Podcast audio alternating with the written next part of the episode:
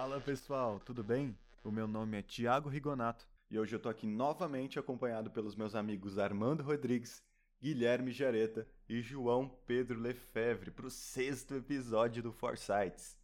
Ah, e antes de começar, se você ainda não nos segue lá no Instagram, segue lá o nosso arroba é underline Foresights underline. Você aí de casa já ouviu falar no grande diretor americano Wes Anderson, que está próximo de lançar o seu décimo longa-metragem? Pois é, o Forsyths vai conversar sobre aquela que talvez seja sua obra mais conhecida e conceituada, um filme venerado pela crítica e pelos amantes da sétima arte por sua originalidade incrível.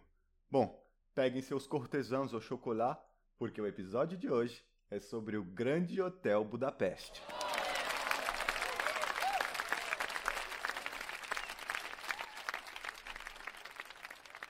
Pois é, Tiagão, o Grande Hotel Budapeste, um dos melhores filmes deste século, eu ouso dizer. Sei que os demais aqui também concordam com essa afirmação, mas seja como for, um filme belíssimo, é um retrato da Europa entre guerras e com certeza muito mais do que isso, né? Um filme com um excelente desenvolvimento de personagens, uma história muito bonita de um concierge de hotel, um concierge de luxo, que conhece um simples lobby boy, né? Que é como eles chamam esse coadjuvante, o Zero. É um personagem também bastante interessante, interpretado pelo Tony Revolori. E um filme em que a gente pode acompanhar a jornada desses dois, as aventuras que eles vivem ali na Europa Central, é, nos anos 30, anos 20 e 30, né? período muito tenso é, no velho continente e podemos acompanhar aí diversas tradições da região, é, gastronomia, arquitetura, as mudanças políticas, enfim, é muita coisa acontecendo e o Wes Anderson sabe trabalhar isso de forma brilhante. O filme nunca fica cansativo, pelo contrário, ele tem um ritmo excelente ele é muito engraçado, como a gente pode discutir daqui a pouco. Apesar de não ser uma, uma comédia propriamente dita, mas um filme realmente brilhante. Muito bacana tudo que você falou, João. Concordo em número e grau com tudo isso. E para começar um pouco mais essa nossa discussão, né? Eu gostaria de citar um ponto que com certeza chama muito a atenção no filme atrai o público e faz ele ser memorável, que não é a história, não são os personagens, mas sim toda a estética do filme. O filme é belíssimo, para mim o filme mais bonito do Wes Anderson, apesar dele ter um currículo vasto nesse quesito, mas nesse eu acho que ele se supera, ele consegue chegar ao ápice da criatividade, não só dele, como da equipe que trabalha com ele, fazendo todas essas questões da direção de arte. É, é isso, o filme é, é belíssimo, eu gosto muito de como eles usam a paleta de cores, né? A gente vê tons pastéis misturados com cores mais fortes, mais extravagantes. E o próprio hotel, que é um rosa um pouco claro, que contrasta muito com a cidade. É, isso eu acho que representa muito bem até o que você falou sobre uma Europa entre guerras, um período de mudanças políticas, porque você tem um elemento que é o hotel que evoca algo fino, uma realeza, e ao mesmo tempo você já tem uma cidade ao redor cinzenta, sem cor, sem vida, que vive um cenário de insegurança, um cenário de várias mudanças. Acho que ele consegue traduzir todas essas coisas muito bem através de aspectos visuais. Eu acho que você foi cirúrgico aí no seu comentário, Armando, é, principalmente no que diz respeito a como a estética do filme, seja a direção de fotografia ou a direção de arte, são usadas para contar a história, né? E demonstrar como era a Europa nesse período. Apesar de, obviamente, não ser um filme totalmente fiel em aspectos históricos, afinal de contas, até, né? Ele se passa num país fictício, que é a República de Zubrovka, mas que fica muito claro desde o começo que é nada mais, nada menos do que uma representação da Europa Central, é, perto ali do leste europeu também, né, do que hoje seria a Áustria, a República Tcheca, a Hungria, Os nomes dos personagens também demonstram isso. E é bem essa questão que você falou, porque era uma Europa em transformação, né? É, a gente tinha diversas nações que estavam deixando de existir. O Império Austro-Húngaro, por exemplo, tinha caído não muito antes. É, e a gente estava começando a ver o que são as nações modernas europeias, né? Então, realmente tem essa, esse quesito que você falou do hotel ser mais imperial e da gente ter as cidades que já são mais cinzentas, mais depressivas, né? Até porque a gente estava entrando no período entre guerras. Então é bem por aí. Eu acho até importante citar isso que vocês comentaram sobre como a arte marcante né, do Wes Anderson, a paleta de cores é, tá ali também para contar um pouco da história e ajuda a gente a entrar nesse universo. Como vocês bem sabem, o filme é dividido em camadas, né? Tem os tempos atuais, em que a menina encontra o livro.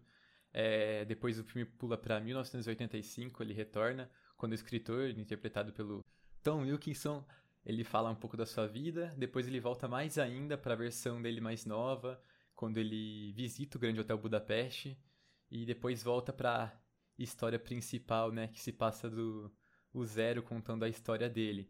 E as cores influenciam muito em tudo isso porque elas mudam em cada período da história, em cada linha narrativa. E não são só as cores, a própria proporção da tela muda ela se baseia no que era mais convencional no ano em que a história está se passando, o que ajuda a gente mais ainda a entrar no clima da história.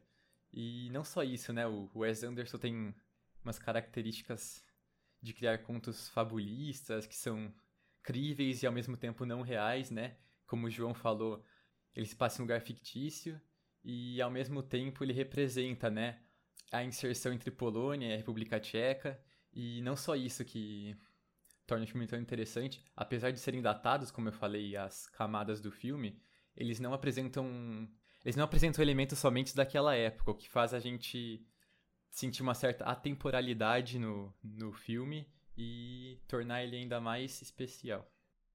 Eu acho que quando eu encontro assim com alguma imagem desse filme, eu acho muito bonito e até me remete a algum tipo de ilustração animada, né? Uma grande saturação das cores, ângulos bem abertos. É uma direção de arte de fato impecável. Sim, esse filme é um daqueles que qualquer cena que você pausar, você pode mandar fazer um quadro que vai ficar muito bonito. É, e vale a pena citar que uma curiosidade, né, que o Wes Anderson, ele em geral nos filmes dele, ele trabalha com um orçamento um pouco mais limitado se comparado a um grande blockbuster americano. E nesse filme, inclusive, ele usou diversas vezes maquetes para representar alguns cenários. Então, quando o hotel aparece visto de fora, né? Aqueles planos bem abertos, mostrando toda a sua extensão. Você vê que o hotel é bem rosa, né? Tem uma, uma cor diferenciada. Aquilo ali é uma maquete. E, e o elevador, por exemplo, que eles usam para chegar no hotel também é uma maquete, que depois, enfim, é, tem um mecanismo ali para que esse elevador entre em movimento. Mas são dados curiosos aí sobre a parte artística do filme. É, eu acredito que a maior parte dos, dos grandes cenários desse filme aí são não são reais, né? E ainda assim o Wes Anderson consegue criá-los com excelência. O João citou o orçamento. Eu acho que o orçamento do filme está em torno de 25 milhões de dólares. E a bilheteria, acho que deu para pagar o almoço, né? Bateu os 172,9 milhões de dólares. Com certeza deu para pagar o almoço. Mas apesar desse bom retorno, às vezes fica até estranho um filme com um orçamento um pouco limitado como esse tem um elenco tão estrelado, né? Opa, com certeza. Acho que dá para puxar uma bíblia aqui só com os nomes incríveis que tem nesse filme. Dá para citar o Ralph Fiennes, Saoirse Ronan, o próprio Tony Revolori, que o, faz o papel do Zero, que o João citou. F. Goldblum e o Jude Law. O Owen Wilson também aparece numa participação especial. Tem alguns atores que já são mais amigos do Wes Anderson, está sempre presente. Por exemplo, o Bill Murray, que está presente no filme e também já foi dirigido pelo Wes Anderson em sete outras oportunidades a Tilda Swinton, Ed Norton, Jason Schwartzman. Então, tem grandes nomes nesse longa-metragem e o sucesso dele não é para pouco, né? É, isso é uma coisa muito legal do Wes Anderson, é que ele, ele consegue colocar os amigos dele ali dentro do filme. É claro que são amigos extremamente talentosos, mas parece que eles fazem esses papéis pequenos por prazer, né? Isso dá uma dimensão do que é o Wes Anderson, né? Um diretor brilhante que consegue trabalhar com orçamentos limitados e ainda assim trazer grandes estrelas para os seus filmes. É, se eu fosse um ator de Hollywood, eu trabalharia de graça pro Wes Anderson só para poder participar de alguma dessas obras. Ah, com certeza, Armando. Agora, o Thiago estava citando aí os nomes incríveis nesse filme, e acho que a gente pode destacar, por exemplo, Ralph Fiennes, né? Ator muito conhecido por interpretar Lord Voldemort nos filmes do Harry Potter, mas que, claro, é muito mais do que isso, né? Ele tá com uma atuação brilhante nesse filme, uma atuação que em outros anos talvez rendesse Oscar de melhor ator, não sei, fazendo uma especulação aqui. Possível.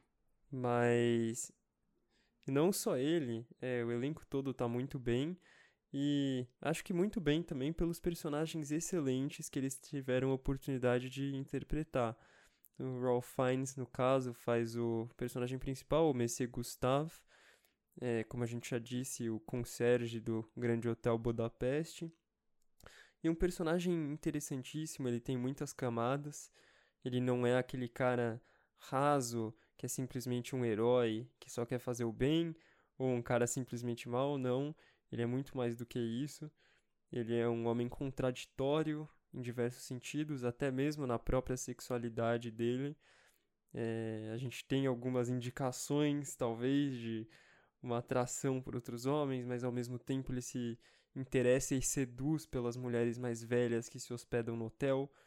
É, ele é um homem que em muitos momentos demonstra ser frio, mas ao mesmo tempo ele depois acaba desenvolvendo sentimentos pelo zero e eles se tornam amigos. É, ele também não é aquele cara que não tem opinião política, até porque em alguns momentos ele demonstra insatisfação com o comportamento que ele mesmo descreve como fascista dos policiais ali da República de Dubrovka. Então, um personagem que ao longo do filme vai se construindo e mesmo que a gente não se identifique diretamente com ele, é, ele é um personagem que faz o espectador se apegar muito. Sim, João. Inclusive, eu acho muito interessante o personagem do Messias Gustavo, porque eu acho que ele também traduz muito bem esse contexto da Europa entre guerras que a gente já comentou. Ele é totalmente contraditório, como você falou, a gente não tem muita certeza sobre nada em relação a ele. E eu acho que isso é feito propositalmente para trazer realmente essa, esse clima de indecisão, de confusão que o velho continente vivia. Com certeza, e até falando do Messier Gustave aí, eu acho que ele é realmente a grande estrela desse filme, e para mim é a representação do humor do Wes Anderson. Eu acho que ele é um, um ótimo exemplo de como ele coloca isso em prática, né? Como vocês falaram aí da contradição, porque o, ele tem esse lado mais elegante, o personagem, e de repente no meio de uma fala, e de repente no meio do discurso dele, ele solta ah, algumas falas profanas, inesperadas, que quebram a nossa expectativa, né? É, é um personagem educado que as falas entram em conflito e, e é o que acaba trazendo a comicidade ao filme, né? A maneira como o Wes Anderson trabalha os diálogos, né? Ele coloca falas em momentos que na vida real provavelmente não aconteceriam, então momentos que seriam sérios, como um velório ou uma visita na prisão, acabam se tornando cômicos. É, como o João falou, não é um filme feito é, para ser um filme de comédia, mas eu pessoalmente acho muito engraçado. Acho que, enfim, são várias técnicas aí que são marcas do Wes Anderson para trazer esse ar divertido ao filme. Não só isso da atuação, como também a própria maneira como ele brinca com. Às vezes a câmera tá focando em um ator e de repente atrás aparece um personagem em momento que ele não devia. Então eu acho que eu resumiria tudo como uma grande quebra de expectativa feita pelo grande Wes Anderson, que é muito perspicaz em, em construir esse humor. Não, sem dúvida. O Wes Anderson, ele é um. Como humorista, apesar dos filmes dele não serem propriamente de humor, mas como humorista, ele é muito subestimado. É, ele tem um senso de humor muito afiado, assim, talvez não óbvio para algumas pessoas, mas sem dúvida nenhuma ele, ele sabe trabalhar isso muito bem nos seus filmes. É, algumas situações no Grande Hotel Budapeste, por exemplo, se destacam. É, você estava citando a questão do velório, né? Quando a personagem da Tilda Swinton acaba morrendo e o Messi Gustavo aparece lá para prestar suas homenagens. E ao invés, por exemplo, de chorar ou de fazer um discurso emotivo, ele comenta sobre como a pele dela tá boa, mesmo com ela estando morta ali, exposta para que a família possa ver. Ou, por exemplo, quando eu não quero dar spoilers aqui, mas existe um personagem que acaba sendo assassinado é, mais ou menos na metade do filme. E ao invés da gente ver a morte dele de fato, a gente só vê os dedos dele caindo, com a porta se fechando na mão. E por incrível que pareça, o Wes Anderson consegue fazer isso de forma engraçada. Ou como o próprio Gui falou, ele trabalha bem a movimentação de câmera para a criação do humor. Por exemplo, quando ele vai introduzir o contador do hotel, e que é um, é um sujeito meio caricato, né? E primeiro ele está sendo visto de longe e de repente ocorre um zoom e a gente vê ele de perto. E por ser uma figura muito engraçada, é, isso acaba produzindo um efeito humorístico interessante. É, com certeza. Eu acho que ele usa de todas as ferramentas dele, né, para trazer esse humor, é, não só o que a gente citou como atuação, roteiro, é, a, a, os próprios jogos de câmera, como até trilha sonora. É engraçado, né, que dentro dessa movimentação de câmeras ainda tipo é engraçado a relação dos atores com a câmera, né? É comum algumas tomadas em que os atores olham diretamente para a câmera, sem demonstrar muita expressão. E você a trilha sonora, é verdade. É uma trilha que é, acho que entre aspas, imperial, é sutil, é leve, é gostoso de ouvir a primeira escuta, assim, mas é também muito carregada da tensão entre guerras ali onde o filme se passa no leste europeu. O Desplat, que é o compositor de toda a trilha sonora original do filme, ele consegue de uma forma brilhante tanto a sofisticação da aristocracia europeia quanto trazer aquela crise que estava por vir, que estava aguardando o mundo e principalmente a Europa ali no, no fim dos anos 30. Não, com certeza. É uma trilha sonora maravilhosa. Infelizmente, o Alexandre Desplat, o compositor do filme, não é tão reconhecido assim pelo grande público, mas nossa, as composições dele são muito bonitas, tem algo de mais clássico, é, por exemplo, a trilha principal do filme, né, que chama é, Mr. Mustafa, ela tem toques bastante finos que remetem ao hotel e à, à classe das pessoas que frequentam aquele, é, aquele ambiente. E temos também outro, outro exemplo, né? no caso, Canto at the Gebelmeister Peak, que é uma outra trilha que toca, por exemplo, quando uh, o Messias Gustavo e o Zero estão andando de trem, e aí já começa, a gente já começa a ver a tensão da guerra, a neve caindo, e se torna algo mais forte, meio operesco, assim. Nem sei se essa palavra existe, mas algo que remete mais ao canto vocal. Enfim, genial. Com certeza, a trilha ajuda a carregar todos esses aspectos apresentados no filme, que inclusive é um filme difícil de se definir em algum lugar, assim como a trilha também transita entre algo sofisticado e algo mais depressivo, mais tenso. Eu acho que o próprio filme ele reflete também essa confusão em algum sentido quando você tenta definir de qual gênero ele é porque ele é um filme que pode ser considerado de aventura em muitos momentos, mas ele também carrega muitos elementos da comédia. Ele é um filme que tem um, um certo drama, então é realmente uma experiência cinematográfica completa. Você vai sentir todas as emoções possíveis dentro de uma sala de cinema ou na sua casa assistindo esse filme. É, sem dúvida, Armando. É, eu definiria esse filme, acima de tudo, como uma experiência incrivelmente reconfortante. E isso é algo que o Wes Anderson sabe propiciar como poucos. É, então, aquele mundo que ele cria da República de Zubrovka, ele é tão fabuloso, tão bonito, tão interessante e criativo, né?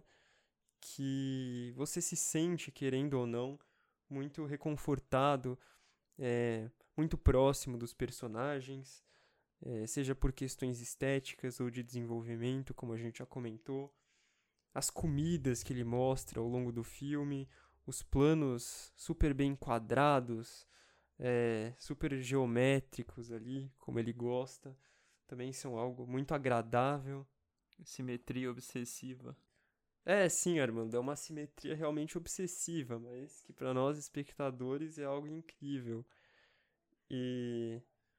É, eu não tenho nem palavras para descrever esse filme, com certeza é um dos meus preferidos da década de 2010, com certeza um dos melhores e um filme que eu acredito que tem tudo para ganhar um status de clássico moderno ao longo do tempo. Pois é, já nasceu um clássico nesse filme. Se você ainda não assistiu, eu não sei o que você está esperando. O nosso papo foi muito legal, mas a gente tem que ficar por aqui. Estamos com pressa, pois temos que fazer um check-in lá no Grande Budapeste. Se você ainda não ouviu os nossos outros episódios, os cinco episódios estão disponíveis nas principais plataformas de áudio, estão incríveis. E se você ainda não nos segue lá no Instagram, segue lá. O nosso arroba é o underline foresights underline. Lá você vai ficar por dentro de tudo que acontece, não só no nosso podcast, mas também no mundo tão amado da sétima arte. A gente vai ficando por aqui. Nos vemos num próximo episódio do Foresights. Até mais, gente. Obrigado.